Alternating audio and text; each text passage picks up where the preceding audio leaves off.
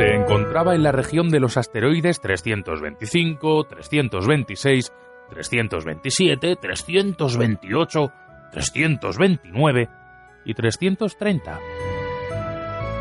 Para ocuparse en algo e instruirse al mismo tiempo, decidió visitarlos. El primero estaba habitado por un rey. El rey, vestido de púrpura y armiño, estaba sentado sobre un trono muy sencillo y sin embargo majestuoso.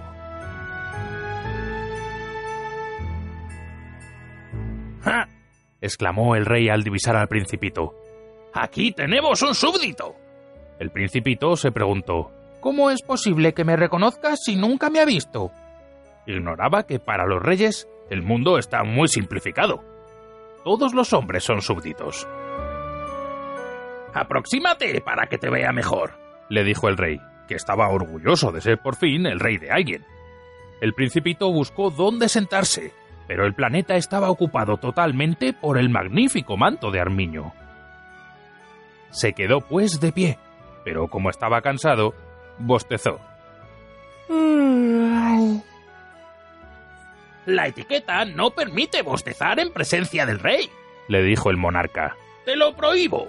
No he podido evitarlo, respondió el principito muy confuso. He hecho un viaje muy largo y apenas he dormido. Entonces, le dijo el rey, te ordeno que bosteces. Hace años que no veo bostezar a nadie. Los bostezos son para mí algo curioso. Vamos, bosteza otra vez, te lo ordeno. Me da vergüenza. Ya no tengo ganas, dijo el principito enrojecido. Respondió el rey. Bueno, te ordeno tan pronto que bosteces y que no bosteces. Tartamudeaba un poco y parecía vejado, pues el rey daba gran importancia a que su autoridad fuese respetada. Era un monarca absoluto, pero como era muy bueno, daba siempre órdenes razonables. Si yo ordenara, decía frecuentemente, si yo ordenara a un general que se transformara en ave marina y el general no me obedeciese, la culpa no sería del general, sino mía. ¿Puedo sentarme? preguntó tímidamente el principito. Te ordeno sentarte, le respondió el rey, recogiendo majestuosamente un faldón de su manto de armiño. El principito estaba sorprendido. Aquel planeta era tan pequeño que no se explicaba sobre quién podría reinar aquel rey. Señor, le dijo. Perdóneme si le pregunto. Te ordeno que me preguntes. Se apresuró a decir el rey. Señor, ¿sobre qué ejerce su poder? Sobre todo. contestó el rey con gran ingenuidad. ¿Sobre todo? El rey, con un gesto sencillo, señaló su planeta, los otros planetas y las estrellas.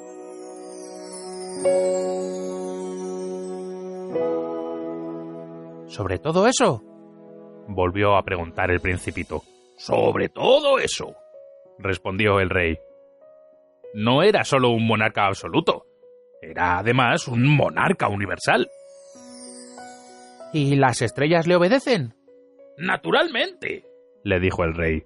Y obedecen enseguida, pues yo no tolero la indisciplina.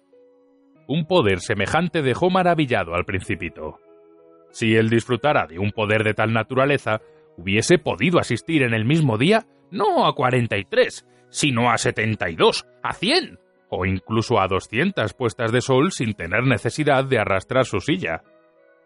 Y como se sentía un poco triste al recordar su pequeño planeta abandonado, se atrevió a solicitar una gracia al rey. Me gustaría ver una puesta de sol. Deme ese gusto. Ordénele al sol que se ponga.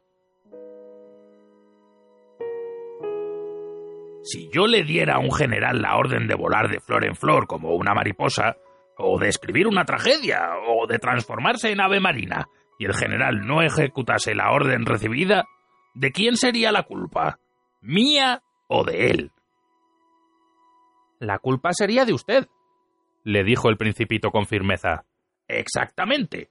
Solo hay que pedir a cada uno lo que cada uno puede dar, continuó el rey. La autoridad se apoya antes que nada en la razón. Si ordenas a tu pueblo que se tire al mar, el pueblo hará la revolución. Yo tengo derecho a exigir obediencia, porque mis órdenes son razonables. Entonces mi puesta de sol. recordó el principito, que jamás olvidaba su pregunta una vez que la había formulado. Tendrás tu puesta de sol. La exigiré. Pero según me dicta mi ciencia gobernante, esperaré que las condiciones sean favorables. ¿Y cuándo será eso? le respondió el rey, consultando previamente un enorme calendario. Será hacia. hacia. será hacia las siete cuarenta. Ya verás cómo se me obedece.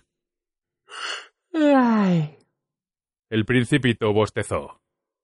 Lamentaba su puesta de sol frustrada y además se estaba aburriendo ya un poco. Ya no tengo nada que hacer aquí, le dijo al rey. Me voy. No partas, le respondió el rey, que se sentía muy orgulloso de tener un súbdito. No te vayas y te hago ministro. ¿Ministro de qué? De. de justicia. Pero si aquí no hay nadie a quien juzgar. Eso no se sabe, le dijo el rey. Nunca he recorrido todo mi reino. Estoy muy viejo y el caminar me cansa. Y como no hay sitio para una carroza. Pero yo ya he visto. dijo el principito, que se inclinó para echar una ojeada al otro lado del planeta. Allá abajo no hay nadie tampoco. Te juzgarás a ti mismo, le respondió el rey. Es lo más difícil. Es mucho más difícil juzgarse a sí mismo que juzgar a los otros. Si consigues juzgarte rectamente, es que eres un verdadero sabio. Yo puedo juzgarme a mí mismo en cualquier parte, y no tengo necesidad de vivir aquí. Creo, dijo el rey, que en alguna parte del planeta vive una rata vieja. Yo la oigo por la noche. Tú podrás juzgar a esa rata vieja. La condenarás a muerte de vez en cuando.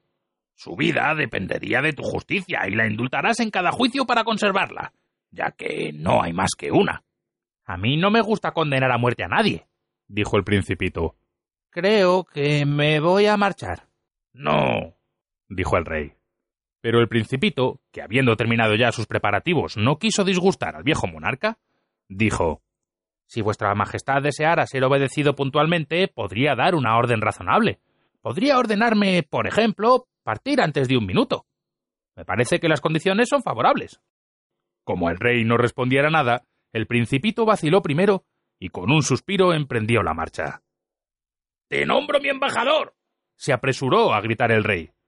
Tenía un aspecto de gran autoridad. Las personas mayores son muy extrañas, se decía el principito para sí mismo durante el viaje.